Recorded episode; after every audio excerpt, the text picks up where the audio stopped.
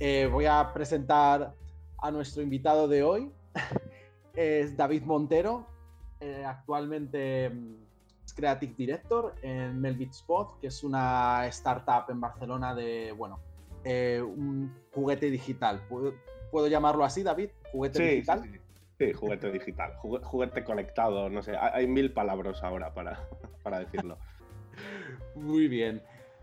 Pues em, David, cuéntanos un poco, ¿qué, es Melbit Spot? Vale, bueno, a ver, eh, realmente Melbits, ¿vale? Como tal, vamos a empezar por Melbits. Eh, nosotros desde el principio, cuando montamos la startup, eh, queríamos, pues eso, ¿no? Mezclar físico y digital, era la idea original. Cuando el producto Melbits Pod ha sido, ha sido casi el último en salir, ¿vale? Porque al final, cuando te metes en cosas de hardware, los tiempos se, van, se van de, madre, ¿no? Eh, entonces, eh, queríamos construir una IP sobre la que trabajar encima y hacer diferentes productos, ¿vale? Esa fue la, fue la idea original. Entonces, por hacer un resumen, ¿vale? Eh, lo primero que hicimos fue, fue presentarnos a un PlayStation Talents hace ya tres o cuatro años, no, tres años, eh, adaptando, me acuerdo que en esa época salió Playlink, ¿vale? Eh, que tampoco ha sido una plataforma de PlayStation que haya funcionado mucho, pero nos pareció divertido trabajar con, con la IP que estábamos creando, ¿vale? Y presentamos una demo, eh, que era Melvis World, ¿vale? mientras nosotros estábamos trabajando en el juguete, ¿vale? Pero hicimos una demo con un concepto bastante parecido a un Lemmings mezclado con con un Monument Valley, ¿vale? Con esa vista isométrica. Y era un cooperativo, ¿vale? Donde cada uno desde el móvil va, moviendo las plataformas y tienes que ayudar a los medios a cruzar los niveles, ¿no? De principio a fin. Eh, presentamos esa demo y de repente pues ganamos el premio, ¿vale? Eh, entonces dijimos, oye, vamos a, vamos a tocar la parte solo digital también, ¿no?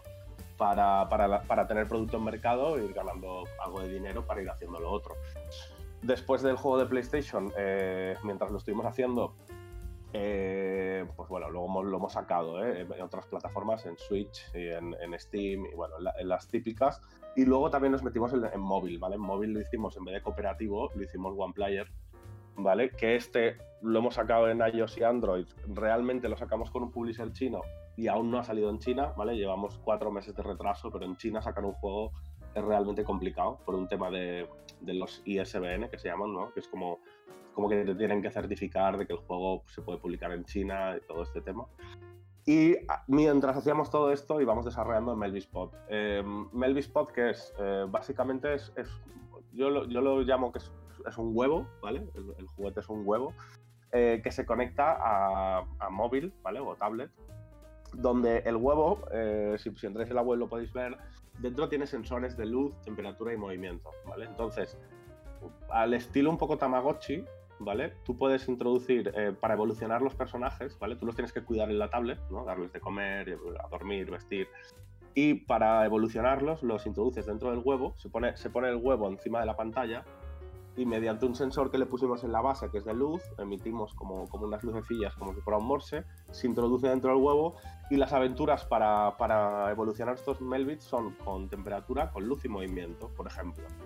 Si pones un, un de la familia de luz, pues si lo pones a la luz del sol o lo pones a la luz de la luna, durante X tiempo el, el personaje que se crea es diferente, ¿vale? Si fuera con movimiento, lo mismo, ¿no? Si lo dejas quieto, lo mueves o según cómo lo muevas, es como como si estuvieras incubando un Melbit, tal cual, ¿no? Eh, lo chulo es eso, ¿no? Que eh, nuestra idea era sobre todo hacer algo que fuera físico y digital de verdad. Y, bueno, ahí estamos. Salimos en Navidades aquí en España y Portugal como soft launch y el año que viene queremos salir en otros países. Muy bien, sí, porque y cambiando un poco, ¿no? De mm, yéndonos un poco, porque tú nos estabas comentando antes que, claro, que todo esto pasó por el PlayStation Talents con otro juego, luego después es, bueno, lo que ahora ya podemos llamar Melvit Spot, ¿no? Que es el, juego en sí, pero claro, ¿cómo surge ¿no? la idea ¿no? de mezclar los juegos físicos y digitales? Es decir, bueno, pues tenemos este prototipo que hemos, o este juego, ¿no? Pues si eh, después de los PlayStation Talents, vamos a hacer esto que sea un juguete digital, como ese proceso, esa evolución digamos. Sí, eh, bueno, me adelanto un poco, ¿no? Porque supongo que luego me preguntarás mi background y tal. Yo, en, anterior a montar Melbot, eh, estuve trabajando seis años, casi siete, en Novarama, ¿vale? Con Invisimals. Y allí, sobre todo, bueno, hice mucha parte de game design y, mucha parte de producción, ¿vale? Y allí, la última etapa, los últimos tres años y medio, por ahí, me hice todo el proyecto de que eran mm, de cartas, juguetes, todo lo que era un poco el merchandising, pero no queríamos que fuera un merchandising, queríamos que fuera un juego, ¿no? No es lo mismo hacer un muñeco de, de yo qué sé, de Mario Bros, ¿no? Que hacer un muñeco que juegas, ¿no? Como el que ha sacado ahora Nintendo de Lego, que puedes jugar con él. Era un poco la idea, ¿no?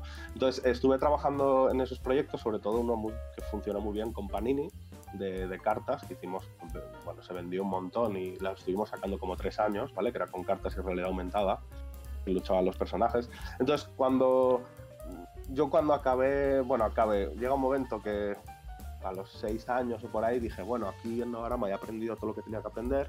Entonces ahí te planteas, vale, o me voy fuera, ¿no? Te vas a otro país a trabajar, porque aquí en España ahora es más fácil, pero eh, tampoco es fácil, ¿no? Encontrar trabajo, pero ahora hay más, más empresas.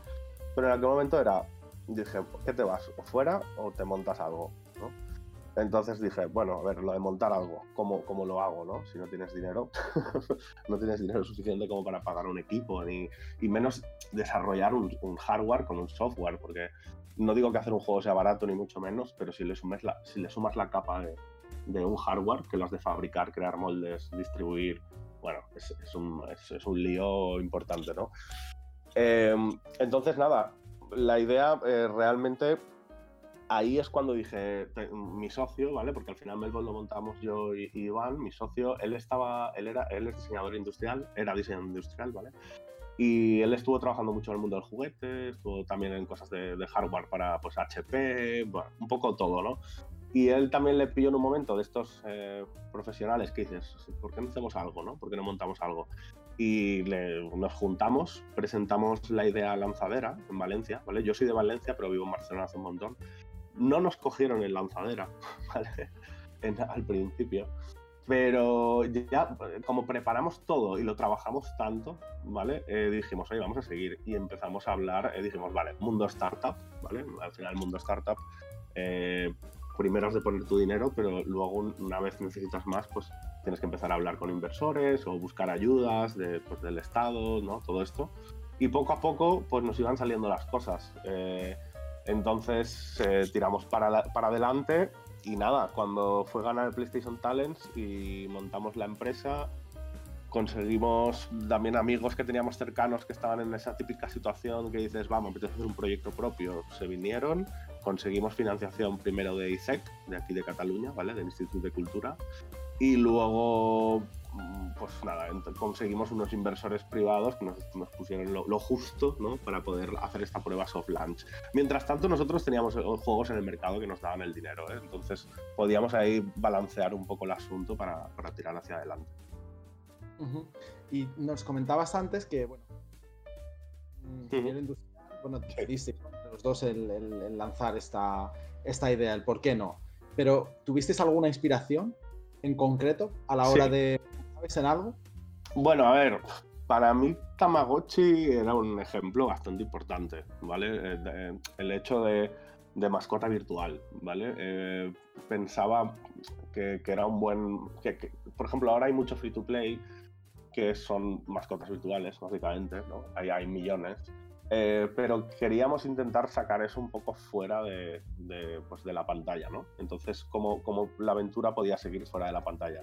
Entonces estuvimos trabajando con esto, vimos que el tema de sensores, eh, con sensores se habían hecho cosas para, por ejemplo, correr o para, para, medir historias, hay de todo, ¿no? Al final una, una pulsera de estas digitales que te conecta con todo tiene los mismos sensores, pero no, no se había aplicado a la gameplay. Entonces estuvimos ahí hablando de decir, vale, ¿por qué no, por no intentamos hacer algo con, con el, tema de incubar un huevo, ¿no? Es algo como como muy fácil de explicar, para lo complejo que hay detrás, es muy fácil de explicar. Luego también, en cuanto a Melvich en sí mismo, eh, referencias, o sea, obviamente nos gustaba todo el tema kawaii, pensábamos que era una cosa que aunque sea para niños, puede funciona también con el, con el kid adult, que se llama, ¿vale? Que son pues, gente adulta que también compra compra cosas eh, con estética kawaii o japonesas. Y, pero también le, dábamos un toque, obviamente para el era un toque infantil, ¿vale? Eh, por eso esa mezcla ahí de Pocoyo con, con, pues, con Sanrio, por ejemplo, ¿no? Con, con este tipo de IPs eh, japonesas.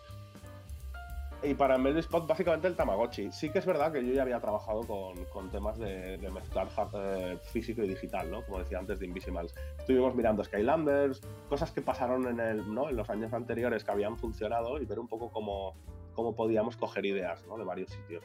Pero sí que es verdad que nos hemos metido en algo que es gameplay con sensores que no teníamos referencias. Y eso a veces es un problema. No tener referencias, pues te plantea, o sea, es chulo por la parte creativa, pero por otra es, es más durillo. ¿no? Claro, y sobre todo aquí viene la pregunta, ¿no? Que es cuál ha sido el reto ¿no? más grande que habéis tenido en este, en este proyecto.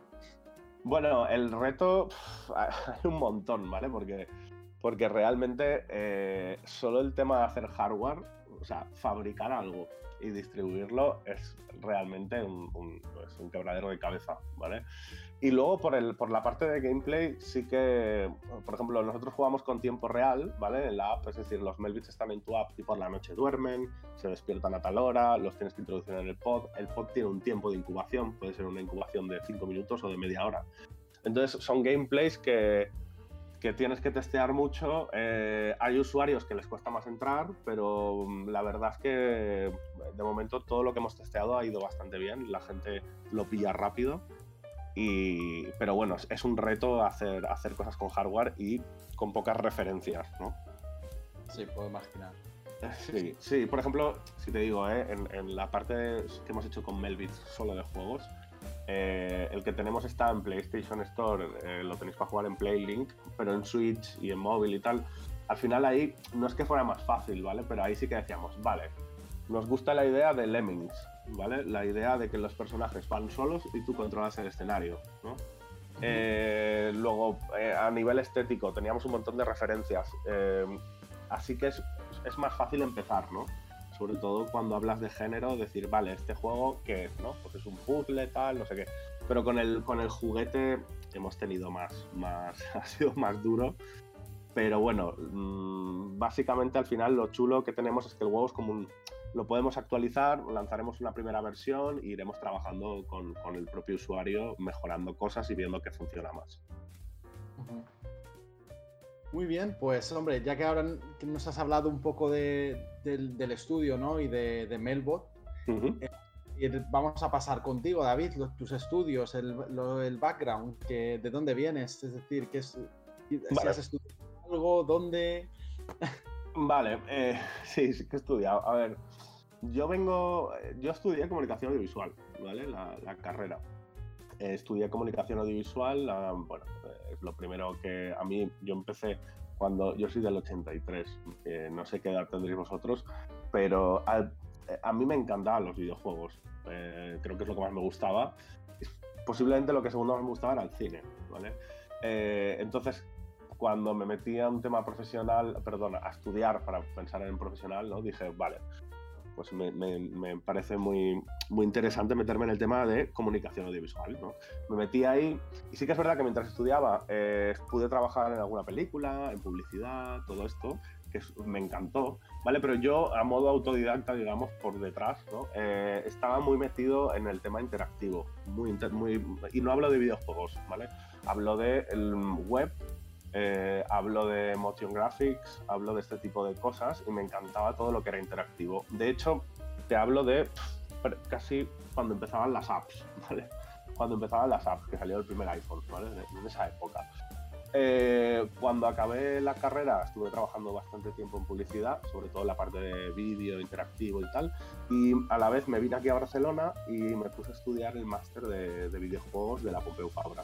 ¿vale? Yo cogí, cogí, la rama de arte, ¿vale? Porque obviamente yo no vengo de programación, sé, algo, sé un poco de programación, pero eh, yo soy más la parte más creativa, artística.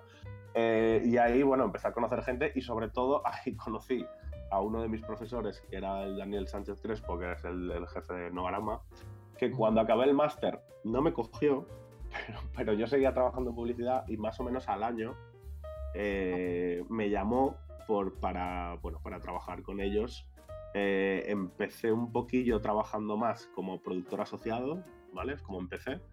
Y poco a poco ya me metí más en game design y la parte creativa, ¿vale? Un poco las dos cosas. Allí, como yo entré en un juego que ya estaba hecho y con una IP que ya tenía un, un juego hecho, la gameplay ya estaba cerradísima. Al final, Invisimal será un poco Pokémon, ¿no? Con otras mecánicas, pero al final eran monstruos que luchan y evolucionan. Pero ahí ya me metí por fin en la parte profesional y, empecé a ver todo, ¿no? Porque el máster de la Pompeu, no sé a día de hoy, yo en su día estaba muy bien valorado, que podías hacer un juego entero allí, que al final muchas ofertas de trabajo, ¿no? Lo que te piden es que enseñes un juego eh, o una demo o algo. Entonces, para, por ese lado estaba muy bien. Pero bueno, yo tuve la suerte de que uno de los profesores eh, me, fichó, digamos. Entonces, eh, por ese lado, fue, esa fue la historia, ¿no? Un poco. De hecho, te iba, te iba a preguntar ahora, ¿no? De cómo fue el salto desde la universidad o de terminar el máster y entrar directamente aquí en, Novarama. Es decir, que, esperaste, que seguiste trabajando, ¿no? En... Sí, a ver, yo, claro, yo ya había trabajado antes en, industria creativa, ¿vale? Lo que os decía, pero más en publicidad, en vídeo y tal. Ahí los tiempos son muy, son muy rápidos. Eh, en videojuego también, ¿eh? Pero claro, yo cuando llegué, entré y yo ya sabía un poco cómo iba todo, porque la verdad es que el máster de la Pompeu estaba muy bien enfocado para que entiendas cómo una empresa de videojuegos, ¿vale? Pero sí que es verdad que al principio era, vale, aquí cómo, cómo va esto, ¿no? Eh, quiero decir, ¿qué, me, me, dirige a mí? ¿Qué tengo que hacer? Era un poco confuso, porque yo estaba en medio de todo, ¿no? Estaba en medio de...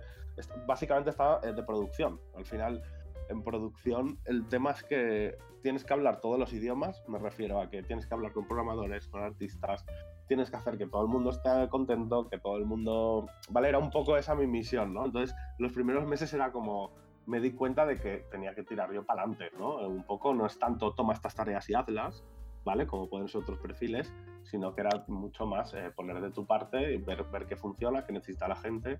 Eso fue un poco el inicio, ¿no? Luego ya sí que en los siguientes juegos, en algunos tuve de game designer, de apoyo, Y también, sobre todo, ya los, los proyectos que yo realicé entero a nivel de, director creativo eh, fueron los proyectos de, de, pues, de cartas, eh, de juguetes, incluso en la serie de dibujos, ¿vale? Estuve metido en todo, en todo ese sarao. ¿Y tuviste, tuviste algún tipo de prueba de acceso después de, bueno, de, para pasar a trabajar en Novarama?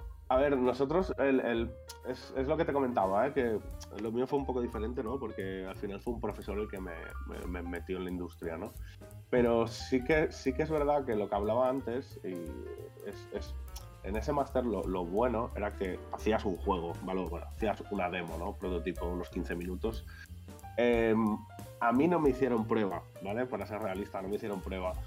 Pero cuando yo acabé el máster envié currículums a, muchos sitios, ¿vale? Y en algunos estuve pues muy cerquita de entrar, lo único que claro, cuando te sale una aquí en Barcelona con, un, con gente que conoces y tal, pues dices, hostia, pues cojo esto, ¿no? Pero en otros lados, por, poner mi, mi, experiencia, básicamente era, era enséñame la demo, enséñame tu reel y, y qué has hecho, ¿no? Luego las entrevistas, pues mm, si, optas director creativo, normalmente no, eh, pocos, pocas empresas, a menos que seas un super senior, ¿vale? Pocas empresas van a poner una oferta de director creativo porque normalmente muchos son jefes prácticamente, ¿vale? Lo que sí que es verdad es que esos jefes siempre necesitan gente alrededor trabajando. A veces le llaman productor asociado, a veces te llaman director creativo, pero eres como más junior, ¿no? Y, ahí al final lo que tienes que hacer, yo recomiendo para muchas empresas es intentar entrar, ya sea por productor asociado, por eh, QA o por algún tipo de, ¿sabes? Obviamente también sirve si eres artista o programador, pero tienes que tener esa vena creativa y, intentar entrar por algún sitio y luego una vez dentro eh, ir, ir, comunicando lo que sabes hacer, ir demostrándolo y poco a poco eh, llegar hasta el otro lado incluso game designer, supongo, ¿no, David? Sí, sí, sí, sí, por supuesto, por supuesto. Game designer, de hecho, he, dicho programador y artista y yo creo que la de game designer sería de las mejores, ¿vale? Para, para, meter en esa, para entrar, ¿no? Muchas veces yo lo digo, en QA también, ¿eh? Empezar por QA, eh, en las empresas grandes es como más fácil la entrada y luego dentro, si es una empresa decente eh, y te lo curras, sueles, puedes subir hacia arriba. Sí, desde, luego. La verdad es que la verdad es que sí, que yo conozco un montón de, personas que han sido QA y han terminado de game designer o incluso de directores creativos. ¿eh? Sí, sí, sí, sí, sí. Y bueno, eh, nos has estado comentando que, trabajaste en varios proyectos en, en Novarama. ¿Cuáles son específicamente? ¿Nos puedes enumerar un poco, contarnos un poco más? Bueno, pues estuve, estuve, eh, yo cuando entré, ya acababa de salir el de PSP, ya lo habían sacado, ¿vale? El primero. Entonces, sí, entonces te diría que desde el 2 hasta el final prácticamente estuve en todos. Hicimos eh, PSP, PS Vita, Luego, y sacaron un juego de PS3, pero Novarama no lo llevaba, lo llevaba un estudio inglés, que la verdad es que el juego, bueno, eh, intentaron hacer una aventura, pero a mí no me, no sé, no, no, creo que la remataran muy bien. Y sobre todo yo estuve con las cartas de Panini, que fue un producto que funcionó súper bien, ¿vale? Se llamaba Invisibles Desafíos Ocultos. Y, no es broma que sacamos se sacó muchísimo, muchísimos ingresos a través de, las cartas. Se vendieron en todo el mundo y funcionaron súper bien. ¿Vale? Ese, proyecto ya lo llevé yo solo. ¿Vale? Eh, luego también, claro, hay otros proyectos que no puedo hablar porque cuando a veces haces service, eh, luego hay, hay proyectos que hemos hecho por ahí que no puedo nombrar, ¿vale? Porque tampoco ya no estoy en esa empresa y tampoco... Pero bueno, trabajamos, hacíamos algunas demos, eh, cosas para Bandai Namco y tal. Ahí no te puedo decir producto porque eran productos que han acabado llamándose de otra manera y no voy a entrar ahí, ¿vale? Que es un poco jaleo. Pero... Sí, pero, pero bueno, los juegos de Invisibles prácticamente en todo, pero es el primero, ¿vale? Y sobre todo la parte de merchandising. Yo le llamo merchandising mal llamada porque en verdad eran juegos en sí mismo, ¿no? El juego de, cartas lo hice yo, el, la conexión de cartas con la tablet, la conexión con la PSP, luego con la PS Vita y todo, todo este ¿no? entramado de 360 de, productos. Interesante. ¿Y cuál fue tu, cuál, cuál han sido tus aprendizajes trabajando en estos proyectos? Eh, David, que es algo, algo que si echases la vista atrás, ¿qué dirías que, aprendiste, ¿no? O que podías sí. A ver, como era mi primer trabajo en la, industria de, de, videojuego, pues obviamente aprendí de todo, ¿no? Aprendí muchísimo. Básicamente acaba de entrar, aunque yo, como digo, ¿eh? ya trabajaba antes en, en otros sectores. ¿Qué aprendí? Pues, pues, mira, una de las cosas que más me quedo es lo importante que, que todo el equipo eh, tenga claro hacia dónde va el proyecto, ¿no? Eh, es muy fácil en videojuegos perderse, ¿no? Eh, si no estás en contacto y en comunicación continua, el artista puede decir, oye, vamos a hacer un personaje que es un cowboy, ¿no? Eh, y si, no vas, si no hablas con él cada día, le das feedback y tal, el artista, claro, que él va a empezar a tirar y, puede acabar haciendo un cowboy que es un marciano y que tiene brazos de robot, ¿no? El programador es igual, ¿no? Entonces me di cuenta de que es muy importante que todo el mundo se sienta partícipe y que todo el mundo tenga muy claro por dónde tirar. Todo el mundo puede aportar, por supuesto, o sea, de, cualquier persona en un estudio de videojuegos puede aportar, pero que todo el mundo sepa, ¿no? Dónde está cada uno y, creo que esa figura, estar ahí en medio de todo, en un equipo muy pequeño, lo, lo chulo en un proyecto indie es que al final si sois cuatro o cinco, pues ahí estás en contacto continuo, ¿no? Y el programador sabe todo, el artista sabe el shader que está haciendo el programa, todo es como, ¿no? Comunicación. cuando te vas a, a, grupos ya de 12, 20 para arriba, ya no me imagino grupos de 100, 200, 300, ¿vale? Todos en el mismo proyecto. Pues claro, eh, yo me veo, no sé, te ves un juego de estos de Rockstar con 2.000 o 3.000 personas trabajando a la vez en el mismo juego y eso hay un trabajo, una capa por encima, ¿no? Que tiene que, tiene que ser, eh, es, complicada. Pero bueno, es, es, importante por eso, ¿no? Entender a todo el mundo, hablar un poquito todos los idiomas. Cuando digo idiomas, repito, ¿eh? pues saber un poquito de programación, estimar tiempos. Esa labor de producción también la, aprendí ahí, porque cuando eres indie, yo me acuerdo que el, algún juego que hice antes o el del mismo máster, pues oye, tú le vas echando horas y te puedes tirar toda la noche te puedes tirar unas vacaciones enteras. Es a lo loco, ¿no? Son, venga, horas, ya, ya sacaremos el juego pero cuando estás en una empresa es, oye, el deadline es este, eh, tiene que estar todo para este día, entonces eso eh, creativamente tienes que tener las cosas muy claras para, para no perderte, ¿no? No, no, totalmente. Y sobre todo, Si es una empresa, si es una empresa grande, más, porque al final son sueldos, ¿no? Es salario, es tiempos. Entonces ya hablamos en otro. Sí, eh, hablo de esta parte más, más, ¿no? Más, más de empresa, pero es lo que realmente más de allí saqué. Y luego también, obviamente, pues eh, la parte ¿no? de, de, testing, de testear las cosas, súper importante, ¿no? Ver, ver, ver, si realmente el usuario... nosotros llegamos a ser first party, bueno, second party de Sony, de hecho Invisimals es una IP de Sony, y claro, en el primer Invisimals ya te veías los testings de gente, nos grababan vídeos de gente jugando, cosas que, que, claro, cuando entras a un sitio, antes de eso tú no piensas, ahora todo el mundo lo sabe, ¿no? Pero al menos en mi época era como todo esto fue, fue nuevo, ¿no? Eso es un poco lo que saqué de ahí. Y obviamente, y las bases, ¿eh? porque al final era mi, primer trabajo, entonces eh, aprendes eh, un poco todo. Allí teníamos un motor propio. claro, es que en aquella época sin Unity, sin Unreal y sin nada, pues era, era otro mundo, ¿no? tenías.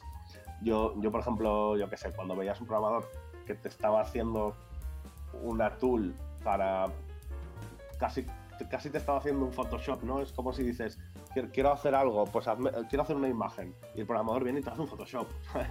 Era como muy, era muy loco, ¿no? Yo pensaba, oye, pero ¿por qué no cogemos el Photoshop y ya está, no? Pues no, ahí había, había no solo hacer la textura, es ponerlas, animarla, no sé qué, sin motores, porque claro, el motor era propio. Entonces, eh, ahora con Unity, Unreal y este tipo de motores estamos mal acostumbrados, que a mí me parecen súper bien, soy, estoy súper a favor, porque, porque te quitan una parte de trabajo que, que creo que es mejor destinarla a la creatividad, ¿sabes? O a la gameplay. No, correcto. Es que ahora, claro, lo que vemos que es trivial, como tener un Unity, un Unreal o un Photoshop. Es al alcance de todos. Antes era, bueno, pues como los motores gráficos. Al final, antes, si no tenías un programador que hiciese un motor gráfico, no, no había juego. Sí, sí, sí, tal cual. Y además de todo esto que nos comentas, de todos estos aprendizajes, supongo que también aprenderías en este, durante tu etapa ¿no? en Novarama, eh, habilidades interpersonales o como se llama ahora soft skills, si puedes algo, alguna que recomiendes o que hayas aprendido, sobre todo para la gente ¿no? que quiera entrar en la industria, ¿qué, qué es lo que más valoras? Eh, ¿Qué es lo que deberían tener? Sí, a ver, eh, son súper importantes. Yo diría, antes, antes decías, ¿no? Para cómo, cómo llegas a conseguir pues yo qué sé, director creativo en una empresa súper grande, ¿vale? Porque yo estoy en una empresa pequeña, en una súper grande, o cómo llegas a un puesto de estos así tan, tan guays, ¿no? Eh, eh, eh, para mí eso es lo que os decía, ¿no? Poder entrar por algún lado y luego ser bueno profesionalmente, ¿no? Pero los soft skills son súper importantes, porque al final estás con gente trabajando y eso es lo que va a hacer que, que, el trabajo en equipo, ¿no? que, que, se dice mucho, pero es que el trabajo en equipo es vital. O sea, para sacar el máximo rendimiento de la gente, incluso el tuyo propio, tiene que haber un trabajo en equipo, que la gente se lleve súper bien. Eh, los, los, egos, ¿no? Eh, por ejemplo, con los artistas, yo, yo me considero medio artista, ¿vale? Pero, pero con los artistas siempre el ego, ¿no? El ego de, oye, esto así, ¿no? El feedback, eh, todo esto es súper importante en el trabajo de equipo, que todo el mundo esté contento y que, que, que nadie se canse o, esté haciendo el proyecto sin ganas, ¿no? Porque a lo mejor le, han dicho que el personaje, eh, a mí me ha pasado con demos que hemos hecho cuando estaba en Novarama, que te venía el publisher japonés y te decía, quítame los, los protagonistas fuera, son horribles. y, lo tienes que hacer, eh, lo tienes que hacer, eh, pero siempre intentar transmitirlo bien. y bueno, trabajo en equipo para mí sería vital dentro del trabajo en equipo, lo que os digo, ¿no? Del ego, gestionar, gestionarlo muy bien. uno mismo, ¿eh? Porque un poquito de ego hay que tener, todo el mundo, es importante, ¿no? Pues para poder defenderte, ¿no? Al respecto a algo que tú veas que es de una manera o de otra. Pero en equipo es importante que todos los egos estén bien llevados, ¿no? Y para eso la buena comunicación es súper importante. Eh, otro soft skill que te diría, bueno, yo siempre he dicho que, ser autodidacta en todo es bueno. Da igual que hagas videojuegos que, que, hagas que seas peluquero, ¿no? Eh, quiero decir, no, no, pares de aprender. si, si no quieres aprender toda la vida, videojuegos no te metas, ¿no? Porque va a una velocidad brutal. Eh, y yo, por ejemplo, toda la parte de programación, lo que sé, o mil cosas, eh, os diría, toda la parte, incluso en su día que trabajé con cosas más de diseño gráfico o motion graphics o tal. Esto, YouTube y programas y programas y probar y jugar y, ir mejorando, ¿no? Por, por, tu cuenta. Esto ya no te lo va a dar ni la universidad ni, el ni, ni un trabajo. Esto tienes que ser un, eh, tiene que salir de ti. Sí, tota-, totalmente de acuerdo, la verdad. y sobre todo, bueno, ya encarándonos ¿no? un poco a, a tu, al trabajo que, que, desempeñas ahora en, la empresa actual, ¿cómo es una semana o, o, un look de trabajo para un director creativo? Bueno, como qué metodologías, qué frameworks, si tienes algún tipo de, tip o de consejo. Sí, bueno, a, ver, yo como director creativo pongamos que hay como dos, dos roles, ¿no? Luego, luego depende de la empresa, porque es lo que hablamos, ¿no? Dependiendo del tamaño de la empresa, eh, va a hacer unas cosas o va a hacer otras. En una empresa tamaño medio o pequeña o medio, al final el director creativo tiene dos, dos partes súper importantes, ¿no? Una es lo que os decía antes, es básicamente el equipo de arte, o sea, tanto música, animación, 3D, 2D, todo, toda, toda la gente, ¿no?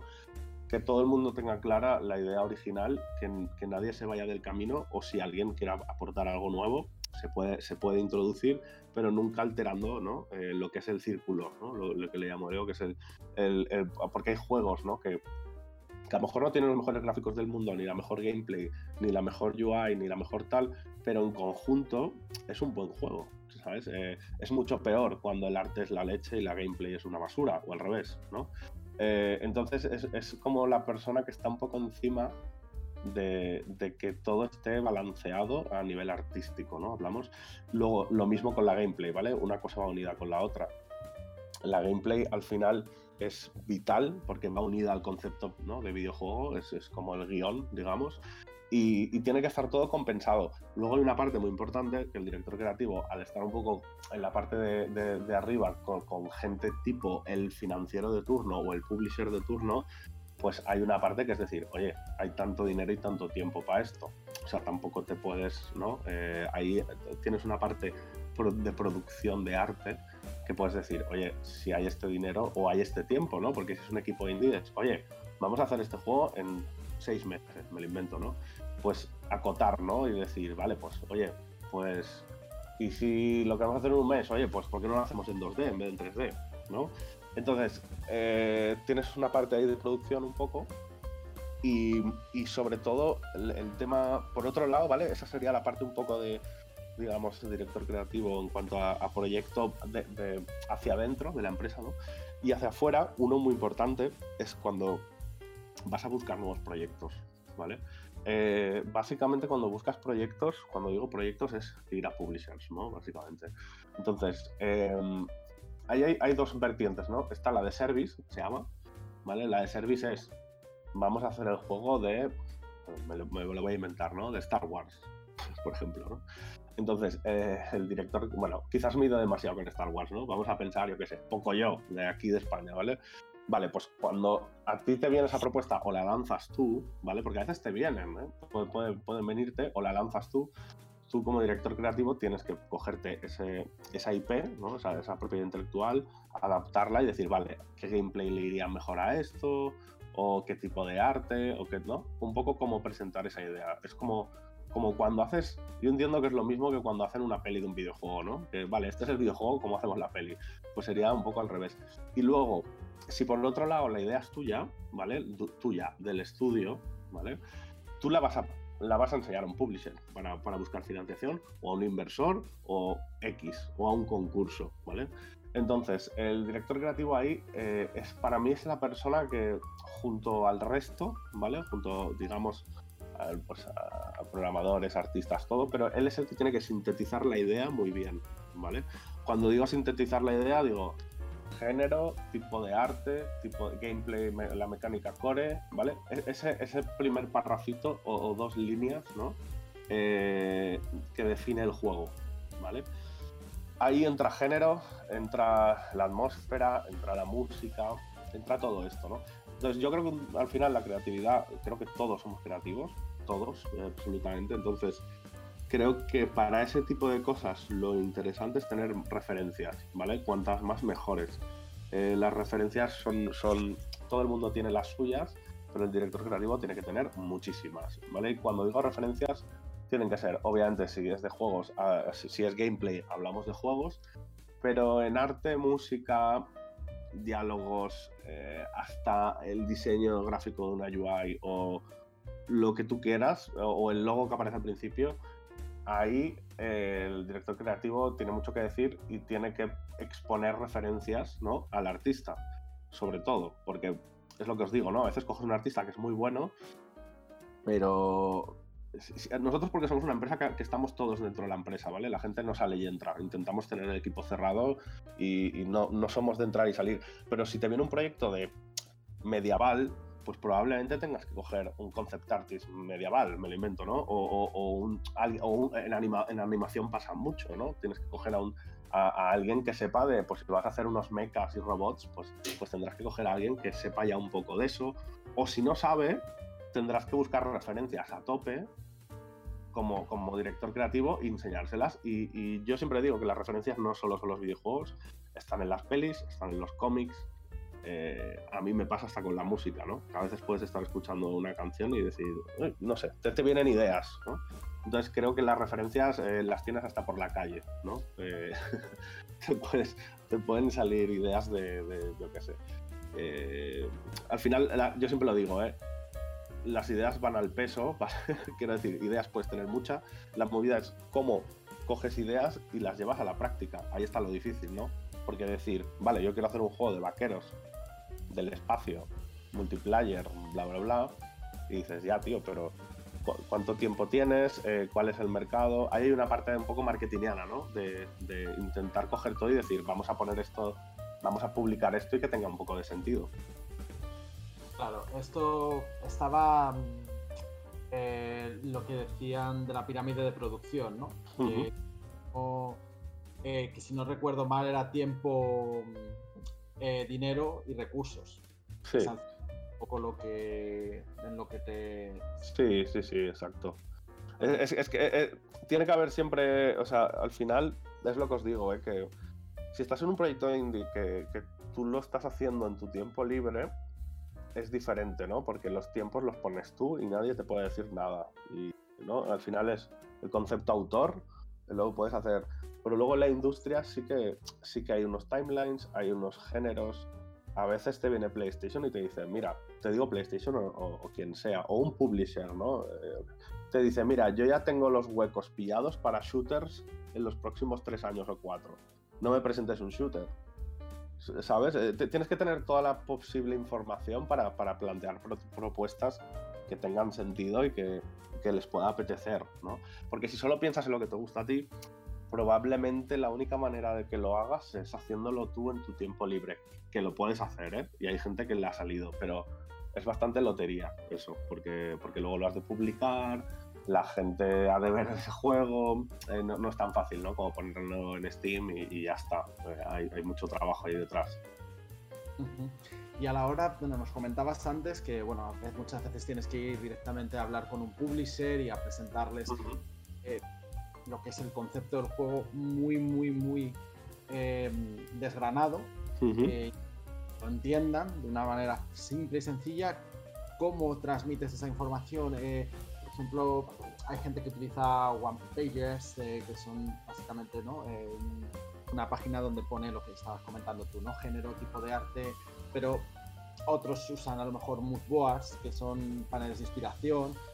¿Cuál herramientas lo que tú usas para, para comunicarte con, con los... sí, a ver, sí, sinceramente yo, o sea, en, en, una primera fase, ¿vale? De presentación, yo normalmente lo que te piden es, es, que tengas una demo, ¿vale? Si esa demo es técnica, es decir, es una demo que no tiene arte o el arte no puedes valorar, no pasa nada, porque a nivel de gameplay está bien. Hablo más de la parte, ¿no? De presentación. Yo presentación tiro de PowerPoint, totalmente, o sea, de una presentación al uso, ¿vale? Pero sí que intento desde mi lado poner mucha, mucha imagen y trabajar mucho que, que ya lo veas y, y, ya te entren ganas de jugarlo, ¿no? Un poco. Eh, no, pondría un Word, ¿no? Contexto. Y ya está. Que, también, que también hay gente que lo hace, ¿no? Pero, por ejemplo, yo siempre hago varias páginas, estoy hablando de unas 10 páginas o 12, no, muy extenso, ¿vale? Una siempre hablo del high concept, que es, que es esto que os decía, ¿no? De poner en la típica línea que te pondría de descripción del juego, ¿no? Eh, el género, si es multiplayer o one player, y, la atmósfera. Cuando digo atmósfera, que le llamo yo, pues si, va de la Edad Media o, es de vaqueros, ¿no? Eh, esa es como la primera página con una imagen chula siempre, ¿no? Intentando mostrar. Si no, si no tienes el arte, lo suyo es tener el arte. Si no lo tienes, pues puedes tirar de, arte de otras cosas y explicarlo, ¿no? Decir, oye, pues coges imágenes más inspiradoras. Eh, yo, por ejemplo, esa que os digo de High Concept siempre la pongo. Luego pongo otro de Look and Feel, ¿vale? Eh, en Look and Feel es el estilo de arte, ¿vale? Eh, el in-game camera que estás usando, es decir, si es un first person, si es un cenital, si es un, ¿vale? Y los escenarios. Te estoy hablando de nada, ¿eh? O sea, art style. Pues este juego tiene una estética, eh, 3D con cel shading, bla, bla, bla, y pones un ejemplo, ¿no? Cosas así muy, muy básicas que se entiendan muy rápido, porque al final estas, estas presentaciones tienen que, entrar por la vista y, por el contenido, pero en, menos de 10 minutos. ¿no? Luego, eh, es importante ponerles en que a poner una del juego, decir que eh, género, subgénero, número de players, el target es importante, ¿vale? Decir, oye, este juego es para todos los públicos, o es un más 7, o es un más 18, ¿no? Y las plataformas, básicamente. Luego ya entraría en key features, o sea, ponerlos muy claro, ¿no? Cuántos personajes hay, qué ataques tienen, ya dependiendo del juego, ¿no? Porque si es un juego de carreras, ya sería un poco el scope, ¿no? Pues cuántos, cuántas pistas hay, cuántos coches hay, cuántos power-ups. Todo contexto, ¿eh? Es como lo suelo hacer. Y luego, más, mm, si hay game modes, o sea, si hay modos de juego diferentes, los explicas y poco más. Con eso ya tienes una idea muy rápida de, ver si un publisher puede estar interesado. Obviamente, si es vía email o es en una feria, en una feria le enseñas una demo, si es vía email, lo suyo es plantear primero esto y luego si el tío te contesta y tiene interés, entonces le pasas una demo. Hasta que llegas al punto de, hablar de scope, eh, tarda más, porque ahí ya es presupuesto, ¿no? Pero sobre todo que ellos vean que tienes la idea clarísima, ¿no? Y que tengas la idea clara de para quién va este juego, ¿vale? Que puede ser para gente como tú, ¿eh? O sea, puede ser, tú puedes ser el target del juego, pero está bien que el publisher vea claramente eh, hacia dónde va, ¿no? Eh, hay publishers que está claro que su, eh, cómo son sus juegos, ¿vale? Por ejemplo, yo que sé, un, Devolver Digital, pues a esta gente ya, ya, tienes que ir por un, por un tono de juego, pues yo que sé, que tenga violencia o que tenga humor o no sé qué, este tipo de cosas, ¿no? Pero obviamente no, le puedes presentar el mismo juego a Nintendo. Cuando hablo, hablo publisher, hablo de que te pagan el proyecto, ¿eh? no, no, publicar en la Nintendo Store, que es diferente, sino que, que a ellos como marca les interese que su, tu juego sea, esté hecho con ellos. ¿no? Claro, correcto, porque al final lo que es la acción ¿no? de vender todo esto y lo que es el documento también eh, se conoce como pitching, ¿no? Al final lo que tú haces es pitchear todo el rato, ¿no? Eh, y, ir apuntando a los diferentes eh, que, al final van a comprarte ese producto para que esté dentro de su marca. Sí, y por eso os decía, ¿no? Que me, enrolla un poco, pero eh, el trabajo de un director creativo, eh, aparte de hacia adentro, ¿no? Que se explicaba cómo, cómo te relacionas con el equipo, hacia afuera, uno de tus trabajos es, es hacer el pitch. Porque porque mola tener a un programador y artista cerca, pero a la hora de vender una idea, pues ahí sí que es importante estar tú, porque al final sueles hablar con gente que son más de marketing o... Porque es como va, ¿eh? los publishers al final son marketing prácticamente, entonces eh, tienes que explicarles la idea de que se enamoren rápido, ¿no? Claro. Hmm. Y, cambiando un poco, mira, voy a hacer, yo creo la pregunta que más me gusta de, de, de las eh, además, tú que eres director creativo, em, a, ver qué nos, a ver qué nos cuentas aquí. ¿Cuáles son tus tres juegos favoritos de todos los tiempos? Los que más te hayan inspirado. ¿Y por qué esos juegos? Eh, claro, es, una pregunta súper difícil porque dependiendo en qué te fijes, ¿no? Eh, te diría unos o otros. Si pienso. Claro, ahora yo antes estaba pensando, digo, si miro desde el punto de vista como jugador, o sea, porque es muy diferente, ¿eh? A, qué juegos yo he disfrutado, ¿no? Digamos, a, qué juegos que a nivel creativo me parezca la leche. Eh, te voy a decir algunos, eh, tampoco. Claro, yo, yo a nivel. A nivel los juegos que me marcaron en su día, ¿vale? Voy a empezar por ahí. Yo te hablaría. Claro, es muy típico, pero te hablaría de los Mario, ¿vale? Eh, yo, yo, empecé jugando cuando era muy pequeñito en recreativos, ¿vale? En mi época habían recreativos, que es una cosa que debería volver porque era bien divertido. Y, eh, yo empecé con, el Mario, básicamente. A nivel de gameplay, pues claro, eh, solo el tema de, de, cómo resbalaba el personaje por el escenario, ¿no? cómo, cómo, eso cambió la gameplay de un juego que podría ser un juego chorra pero cómo, cómo, aceleraba y desaceleraba el personaje, ¿no? Cuando saltabas. Solo eso, a nivel de mecánica de juego, aparte de los power-ups, ¿no? Pero fue un cambio, fue un cambio bastante importante, ¿no? Eh, acostumbrado a otros juegos de, recreativa que, que, tú tirabas a la derecha y se movía un punto, ¿no? Y tirabas dos veces y entonces fue, fue como muy interesante. Luego, eh, estoy, lo, estoy pensando un poco más así en mi vida personal. Eh, un, juego, un juego que me gustó mucho, que fue el Wipeout, el Wipeout 2097. El Wipeout 2097, no sé si jugasteis, eh, era, era eh, me acuerdo de comprarme la Play 1, Navidades, ¿vale? Yo era un, crío, poner el DVD, bueno, el CD, poner el CD este que te regalaban con varias demos, ¿vale? Y jugar al Wipeout. El Wipeout al final era, es el de las naves, ¿no? O sea, supongo que lo conocéis pero en su día me pareció a nivel creativo muy chulo cómo habían hecho como un Mario Kart con esteroides, ¿vale? Que en verdad ya había, ya, habido, ya habían juegos de naves, ¿no? Estaba el, ¿cómo se llamaba? Aquel que flotaba en las naves de Nintendo. Había otro parecido, ¿no? Pero Wipeout me pareció la leche en cuanto a cómo la música, la imagen, toda la estética, ¿no? Eh, desde que empezabas el juego era como un mundo así cyberpunk, pero de carreras, estaba todo muy bien hilado, ¿no? Desde el interface, eh, no sé, me parecía, me parecía chulísimo. Aún, aún pienso que los que han sacado luego, bueno, no están mal, pero ese en concreto cuando salió me pareció, me pareció muy chulo. Y luego estoy tirando un poco, ahora voy a tirar uno de uno muy conocido, pero para mí eh, los grandes autos, toda la serie en, en, general, me parece, me parece chulísima me acuerdo de. Es que os diría hasta el 1, ¿vale? Porque yo empecé también jugando con el 1 y la versión esta que hicieron de Londres, ¿no? Que el coche se veía desde arriba. Pero como este rollo mafia gamberro, eh, cómo lo habían hilado todo, muy cinematográfico. Eh, y, la sensación de mundo abierto. Ya en el 1, ¿eh? Que, que, llevabas la vista desde arriba, que era, que era súper sencillito. Pero esa sensación de mundo abierto y esa sensación de realidad eh, bueno, la, han ido, aumentando hasta el límite, ¿no? Con, los últimos. Pero bueno, me, parece, me parecen productos perfectos, básicamente. Sé que no lo has contestado, más o menos mientras que nos ibas diciendo, pero ¿alguna decisión de diseño en estos juegos que dijes, bueno, esta decisión es, lo más, para mí va a trascender?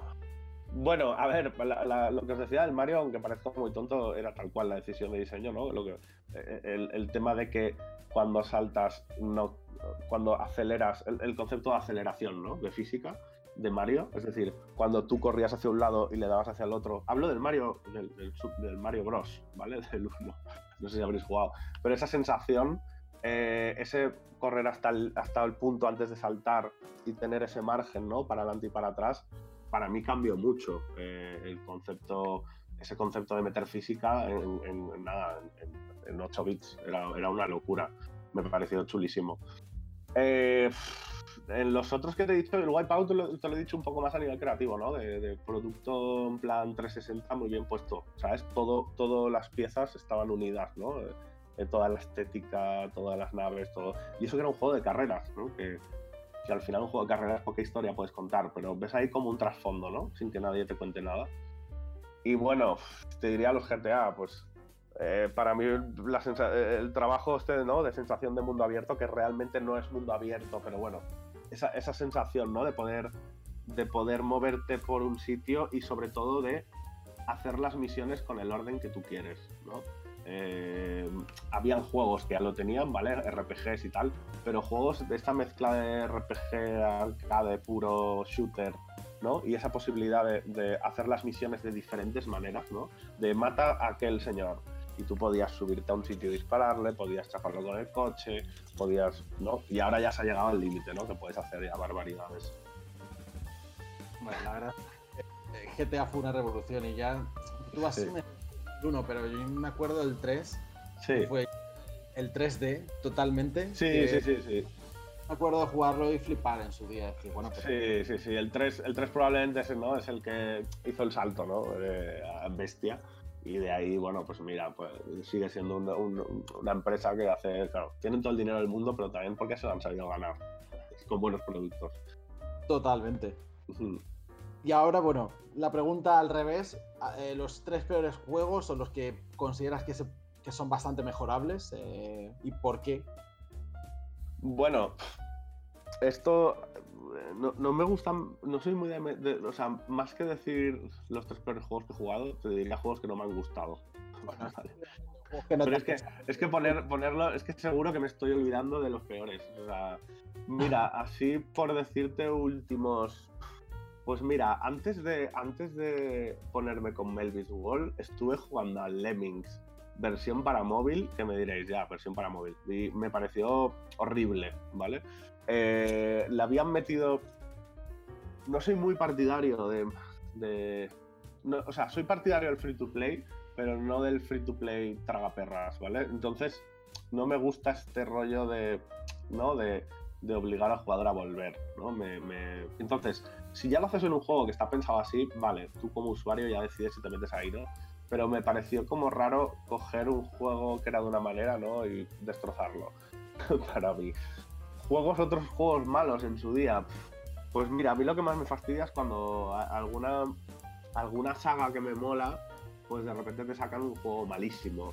Recuerdo un, recuerdo un Sonic de 2006, creo, que es el Sonic de Edon, que me pareció fatal.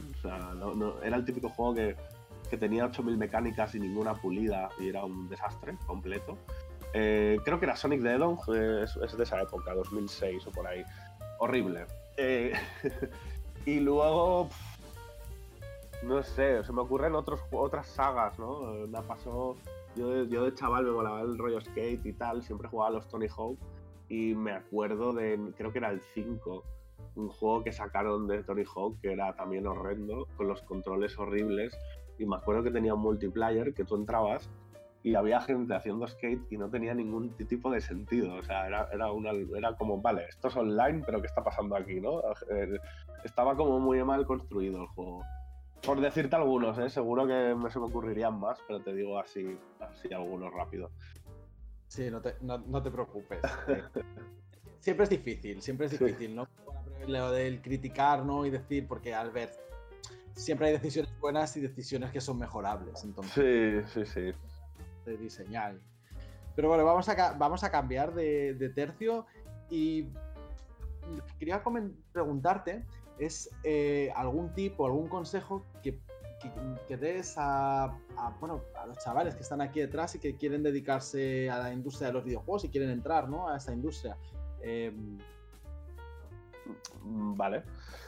Bueno, a ver, eh, sobre todo, primero de todo, ganas, que seguro que nos faltan, ¿no? Pero hay que tenerlas porque, porque pues lo que os decía antes, ¿no? Hay que, hay que estar súper al día, ¿no? De todo lo que sale. Tanto un artista con los programas nuevos que salen como, como como plugins para un programador o como herramientas nuevas que salen, ¿no? Tienes que, tienes que estar ahí con, a tope con eso. También se hace difícil a veces la entrada a la industria, pensar que en España ahora hay más, ¿vale? Por ejemplo, aquí en Barcelona sí que es verdad que hay bastante empresa grande de free to play, ¿vale? Tipo King, Social Point, ahora han abierto Bandai Namco, la parte de móvil, eh, están los de Scopley, o sea, ahora hay, industria, ¿sabes? Eh, al menos aquí en Barcelona hay, de esa parte hay industria, y claro, son empresas que tienen, no lo sé, me lo invento, ¿eh? pero tengo amigos trabajando ahí. De hecho, tú, Daniel, trabajas en King, ¿no? Sí, correcto. Vale, sí. Yo tengo, tengo bastantes amigos ahí dentro y claro, son empresas que son muy, muy grandes y contratan mucho. Entonces, guay, porque, porque, porque están en España, ¿no? Y eso es, eso es chulo.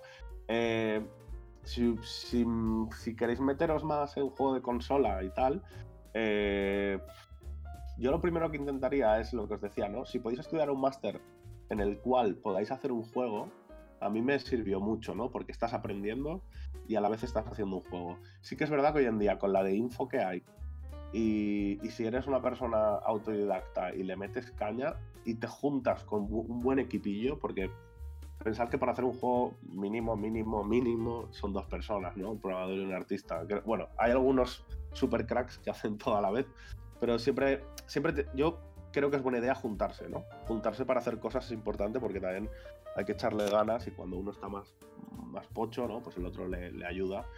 Entonces creo que conocer gente es vital, ya sea yendo a ferias, eh, amigos que tengáis, eh, canales como este. Al final es, es, muy importante, ¿no? Poder ir haciendo vuestras cosillas.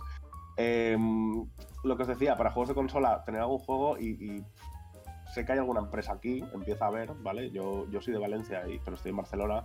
En Valencia empieza a haber también movimiento indie muy chulo. Madrid también tiene y Barcelona también, ¿vale? Pero pensar que esas empresas suelen ser más como Mailbot, ¿vale? Suelen ser empresas que hasta el día que llegue a contratar, o sea, claro que salen ofertas, ¿eh? Nosotros mismos a veces hemos puesto, pero salen pocas, ¿sabes? Salen pocas porque son equipos de 8, 12. Entonces es más que se va alguien o que de repente entra un, proyecto nuevo así tal, que entonces cuando pones ofertas.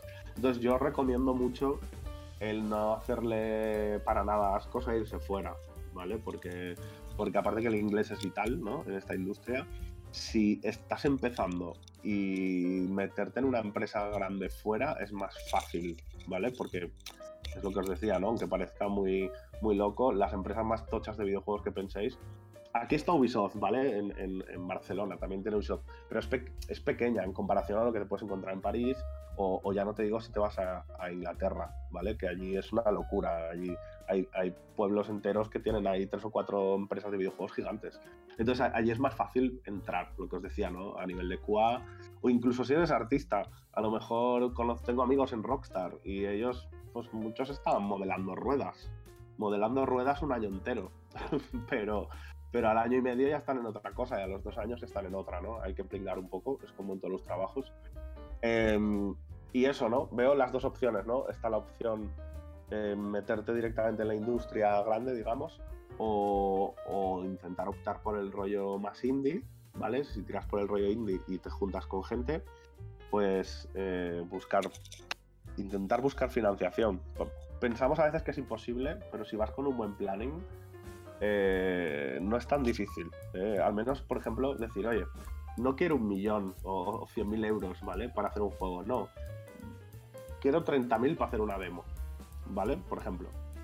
Y ahí hay varias maneras, ¿no? Eh, lo que os decía, hay ayudas, hay ayudas en casi cada sitio que son difíciles de conseguir, pero oye, al menos una vez te metes en la, en la rueda, ¿no? De hacer cosas, a lo mejor esa propuesta que has hecho para la ayuda tal te sirve para luego enseñar a un publisher o un inversor. Y hay un montón de plataformas ahora y de ferias, eh, hasta online ahora, ¿no? Por el coronavirus, que, te permiten enseñar tu proyecto. ¿sabes? Y, se aprende. Lo suyo es empezar, porque el primer proyecto que enseñas te van a decir, tío, esto, esto no vale nada. ¿Por qué? Tú preguntas, ¿por qué? Y te dirán, pues mira, me falta esto, esto y esto. Tú lo apuntas, ¿no? La siguiente vez que hablas, ya no te falta eso, ¿no? Te van a decir, pues mira, me falta esto. Y a la quinta vez, a la quinta vez ya más o menos sabrás presentar el proyecto. Es normal, es como, es como va.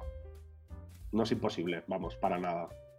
Claro, y aquí, y aquí quería, aquí quería ir yo también, porque Melbits también hizo un, un, Kickstarter, ¿no? Y que, le sacasteis, sacasteis cómo, cómo, fue el proceso, ¿no? Mira, nosotros el Kickstarter eh, lo sacamos con el plan de lo que se llama preventas, ¿vale?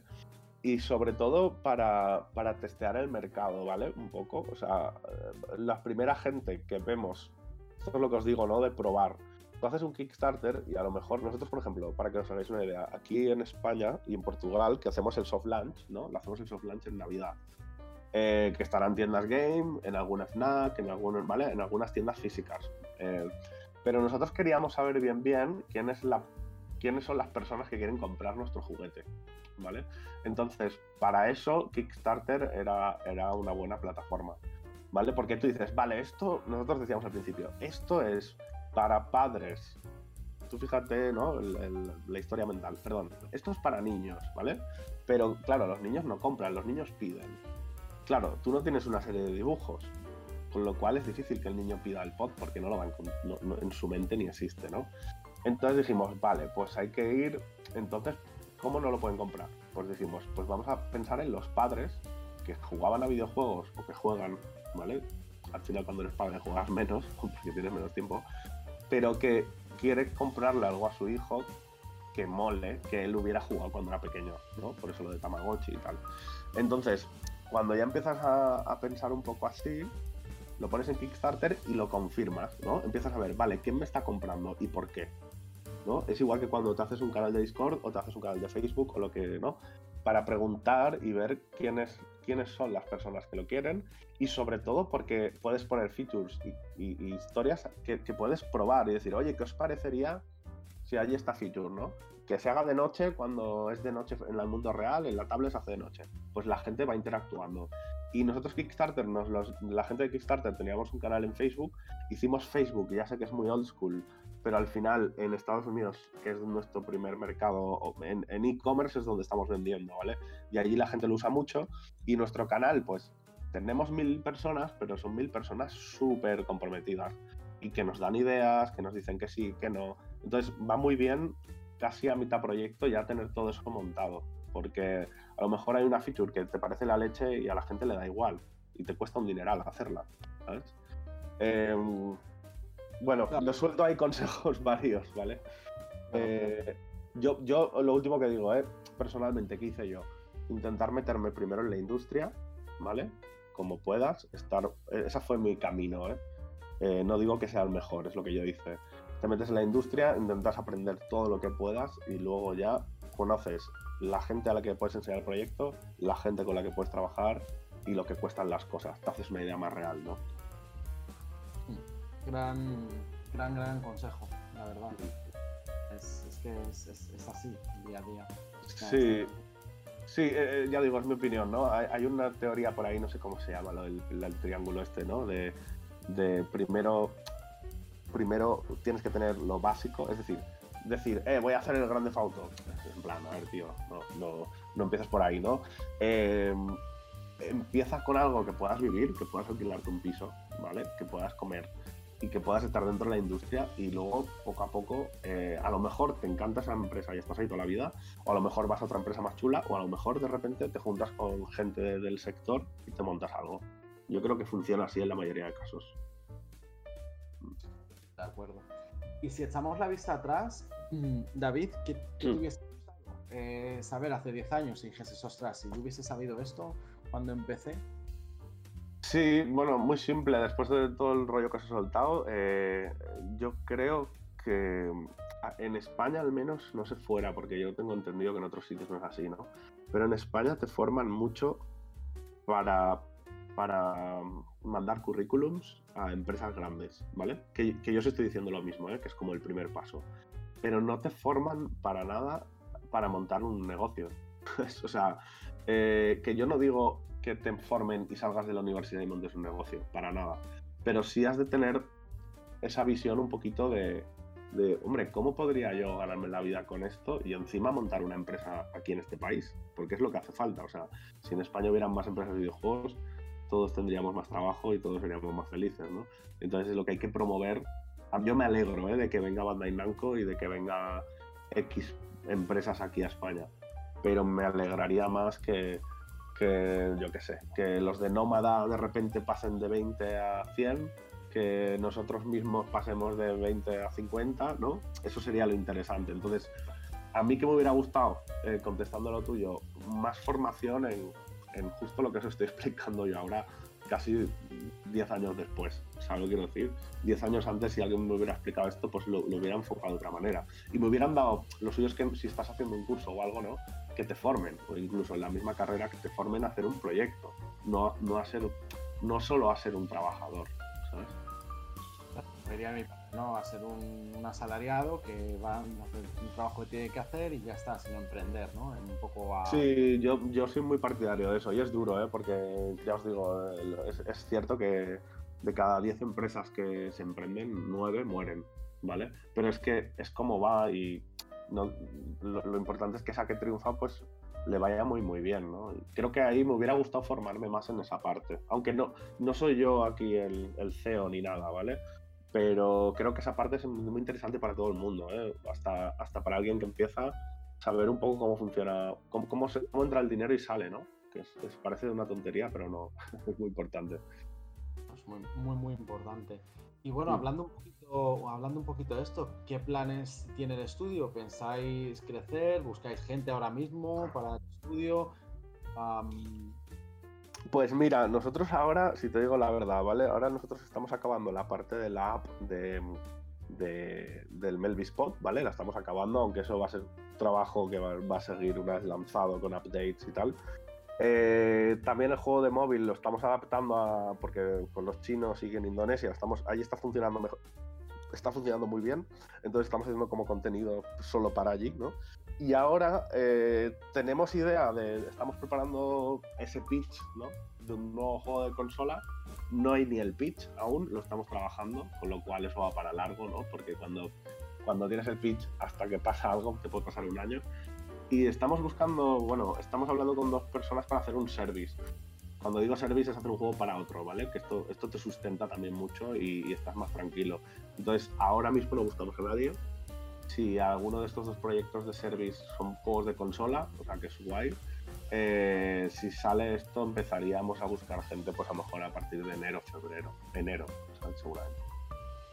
Es una, es una noticia muy buena, porque es lo que comentas tú, ¿no? que al final el ecosistema ¿no? del desarrollo de videojuegos a ver si crece, porque que al final bueno, una empresa grande, sea cual sea, eh, contrate más, pues bueno, sí, está muy bien, pero al final hay más empresas donde se contrata más gente y sobre todo, bueno, gente que también incluso sale de la universidad y, está encontrando, está buscando, ¿no? Su primer empleo.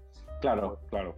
Está, está, muy bien, porque como nos comentabas antes, ¿no? Tú entraste en Novarama, de nuevas, entonces, entonces siempre, siempre eso viene bien. Y algún, eh, bueno, em, algún próximo proyecto ya nos has contado, ¿no? Todo el tema este de, Sí, esto no puedo decir mucho más, pero bueno, a ver si, si sale. Estamos con con un bueno con un publisher y con una IP muy, chula entonces a ver si sale si sale ahí sí que contrataremos gente si no pues no contrataremos tanta gente pero bueno seguiremos seguiremos luchando y tirando para adelante pero sí el año que viene la idea es empezar un proyecto que nos permita contratar. Nosotros, para que lo sepáis, ¿eh? bueno, ahora teniendo este canal, si, si, en enero o febrero salen cosas, podría ponerlo por aquí. Nosotros solemos, usar, el LinkedIn mucho eh, y Stratos también aquí en España lo usamos. Solemos tirar de eso, ¿eh? no estamos aún buscando. Un, consejo que os doy para buscar trabajo fuera es buscar agentes, ¿vale? Porque esto en Inglaterra y en Estados Unidos se usa un montón y aquí también ya, ¿no? Pero es decir, si ya quieres ir a empresas grandes, a veces es mejor si eres un artista, un programador, te metes en LinkedIn y pones uh, Video Games Agent, ¿vale? Y ahí esa gente piensa que gana dinero si te contratan. Entonces ellos te ayudan. Eh, aquí en España pues funciona mucho Stratos y LinkedIn y, estar al día, ¿no? Es decir, uy, esta empresa va a sacar un juego nuevo. Y, no cortarse, ¿eh? A veces yo recibo emails de gente y no pasa nada. Pues, nosotros eh, solemos contestar y si no hay trabajo pues lo decimos y nos guardamos el currículum y, a veces hemos cogido gente que nos mandó el currículum seis meses antes.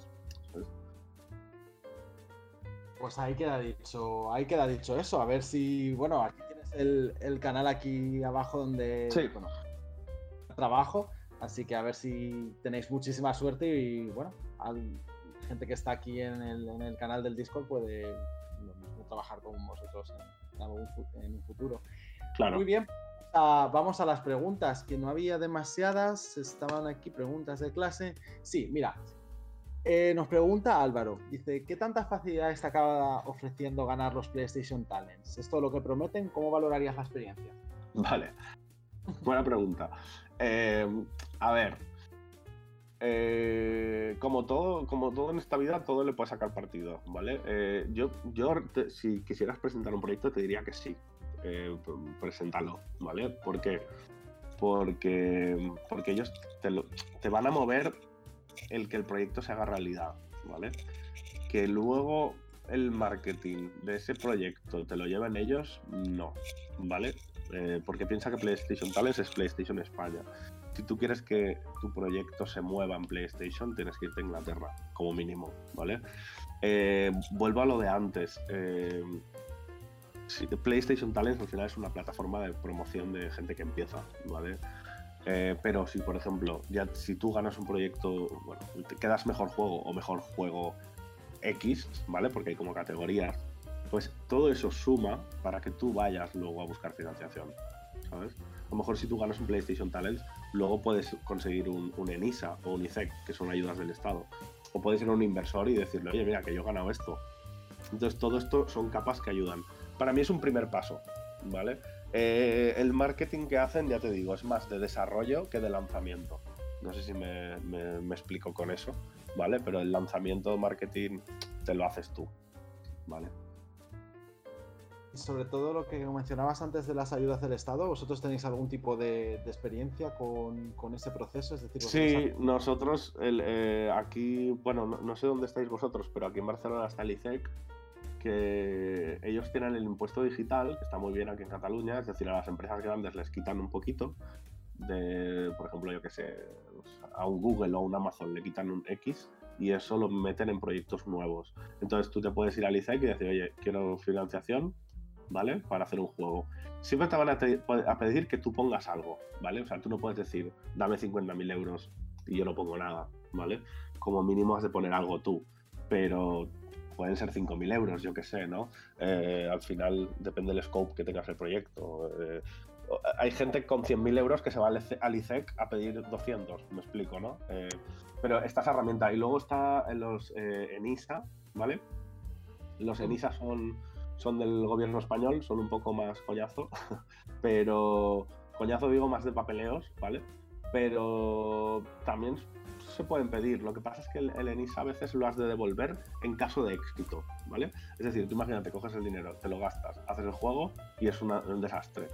Pues no lo pagas, ¿vale? Porque tu empresa ha muerto. Eh, si hay beneficios, se lo has de devolver. Pero bueno, eso está bien porque es a éxito.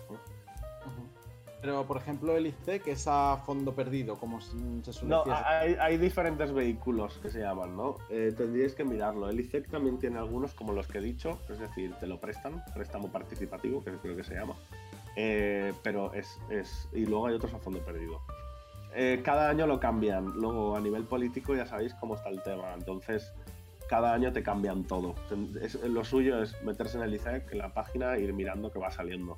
Porque a veces hay ayudas nosotros, por ejemplo, otra que es chula se llama Axio. Claro, yo os digo las de aquí, ¿vale? No sé de dónde sois vosotros, cada uno. Pero hay una que se llama Axio que, es para ayudas para el extranjero, ¿no? Para poder irte a una feria o para poder, por ejemplo, buscar mm, lo que os decía, ¿no? Yo, yo cogí una que se llama, que era Axio Corea, ¿vale? Y era una ayuda para, para irme yo a Corea eh, con gente de allí a una feria, al G-Star, y luego también a, poder presentar mi proyecto a publishers coreanos. Y te ayudaban y te pagaban, hombre, pues me pagaron, yo diría que el 60 o el 70 de todo lo, que cuesta hacer eso. Entonces está muy bien también. Y van saliendo, ¿eh? A Evi, a Evi también va sacando ayudas. De hecho, ahora acaba de sacar una para quien tenga un prototipo. Eh, si buscáis a evi.org, creo que es, han sacado una para hacer demo creo que son 10.000 euros. Oye, pues buena ayuda es, ¿sabes? para un equipo... y, creo que te piden, creo que te piden para esa, por ejemplo, eh, lo que os he dicho, una presentación. O sea, que ya ves tú, ¿sabes? Que, porque el canal de entrada es fácil. Mm. Y tengo, tengo una pregunta para ti, David, ya que muchas más preguntas por aquí. ¿Cómo te ves o cómo te gustaría verte dentro de, 10 años con, Melbourne, con, este sí. Bueno, pues a ver, eh, nosotros queremos seguir innovando ¿no? en esa parte digital y física. sabemos que eso es lo más difícil para hacer para poder. Es, como cuando más innovas, más, más la cagas, ¿no? Esto es lo que, lo que mucha gente dice. Entonces, a nosotros nos gustaría poder seguir haciendo nuestros inventos, inventos locos, ¿vale? Y por otro lado, tener un, poder ir haciendo juegos de consola, que es lo que nos gusta, eh, con publishers, y ir haciendo un proyecto cada dos años. Con eso estamos bien contentos, ¿vale? Nos gustaría crecer como estudio. Estamos en Valencia y en Barcelona nosotros, ¿vale? Y nos gustaría, pues, aumentar un poquito el tamaño, tampoco mucho, ¿vale? No, no me gusta tampoco, no, no, somos una empresa que piense en tener 300 personas para nada, sino un tope de 30, ¿sabes? Para mí ya sería una empresón eso, y tampoco, prefiero hacer un proyecto solo, bien hecho, ¿no? Que varios a la vez. Sí, y todo el tema este, ¿trabajáis entonces a distancia? Por ejemplo. Bueno, ah, sí, pensar que nosotros, claro, tenemos la parte de hardware, ¿vale? Entonces, tenemos aquí en Barcelona, estamos en el edificio Mediatic, ¿vale? Ahí en, en Glorious. y en Valencia está en el Lanzadera, dentro de Lanzadera. Entonces, aquí hacemos todo lo que es software, es decir, videojuegos, puro y duro. Y en Valencia son menos, allí son cuatro. Allí está la parte de hardware y un poquito de marketing también. Mm. Sí, eh, eh, trabajamos en remoto, pero eh, los de aquí, aquí somos, ahora mismo éramos, somos nueve. Pasa que ahora con el COVID y todo el tema estamos trabajando desde casa todos, de momento. ¿Os ha afectado mucho a vosotros todo este sí, tema? Sí, nos afectó bastante, la verdad, porque pensar que hacíamos un juguete, ¿vale? Entonces, ¿qué pasa? Un juguete nuevo. Teníamos un contrato muy bueno con un, con un, retailer, ¿vale? Un retailer, entiendo que sabéis lo que es, es uno de los grandes, ¿vale? Tienda de juguete de las grandes. Y claro, como se pasó lo del COVID, eh, ¿qué pasó? Que nos dijeron, no, cancelamos. ¿Por qué? Porque no vamos a abrir tiendas o la gente no va a venir a la tienda, va a comprar poco y, y su manera de promocionar el juego era en tienda. ¿vale? Física. Entonces, si las tiendas físicas ellos ven que hay menos, pues eso. Entonces, ahora de momento, nosotros hemos conseguido otro contrato, ¿no? Que os, decía. Eh, pero el grande se, esfumó con el COVID. Pero bueno, poco a poco, al menos eh, han habido otros que estamos con Coach Media, que son alemanes, y ellos nos han hecho la distribución aquí en, en España. O sea que guay. Poco a poco, un poco más lento, pero no pasa nada de, hecho, ellos también llevan Square Enix, si no me equivoco. Sí, sí, sí, ellos, eh, Koch lleva un montón de, empresas de videojuegos japoneses.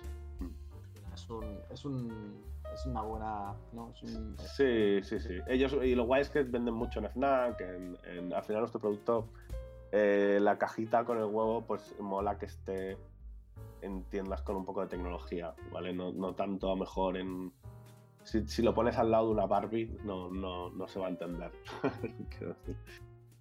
Pero sobre todo vosotros pensáis mucho en el público, en, bueno, eh, asiático, ¿no? El coreano, chino, o es más... Sí, a ver, si te digo la verdad, hemos conseguido los Melbits, hemos conseguido que, guste allí y aquí. Entonces, eh, estéticamente es difícil. Es decir, a, los de aquí nos parece kawaii, ¿vale? Y a los de allí les parece que tiene un toque europeo. Entonces es guay porque es, fácil de... Hay, cosas, por ejemplo, si tú te miras los RPGs o chinos, ¿vale? O los MOBA chinos, son todos como estéticamente iguales, ¿no? Y aquí no entran tanto por la vista. Eh, jugamos un poco ahí estar en medio. Entonces, eh, ahora nuestro siguiente paso es, es sobre todo Corea. Pero por poner un pie allí. ¿Sabes? Eh, poner un pie allí y desde Corea ya ir, moviendo, ¿no? Hacia otros sitios. Sí, porque no es nada sencillo lo que, lo que estás comentando, que al final guste estéticamente, ¿no? sí, sí, sí, sí, sí, totalmente.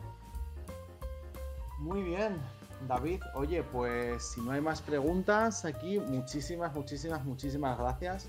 Quiero aprovechar para pediros a todos que os desmutéis y le damos un aplauso gigante. Así que muchísimas gracias de verdad por estar aquí.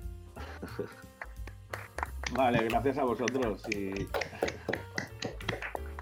Gracias a vosotros y, suerte a los que estéis buscando trabajo y, también suerte a los que estéis haciendo vuestro proyecto. Y nada, ya me quedo con el canal en el Discord y, nada, pues aquí estaré, os iré informando de cosillas, ¿vale? es lo que decimos siempre, ya una vez, una vez entráis aquí, lo que necesitéis, sois ya parte de, la familia. Así que de nuevo muchísimas gracias y pases si quieres a mesa 1, así nos despedimos y la semana que viene, bueno, tenemos más entrevistas. Así que muchas gracias a todos los que habéis estado aquí y los que no, bueno, ya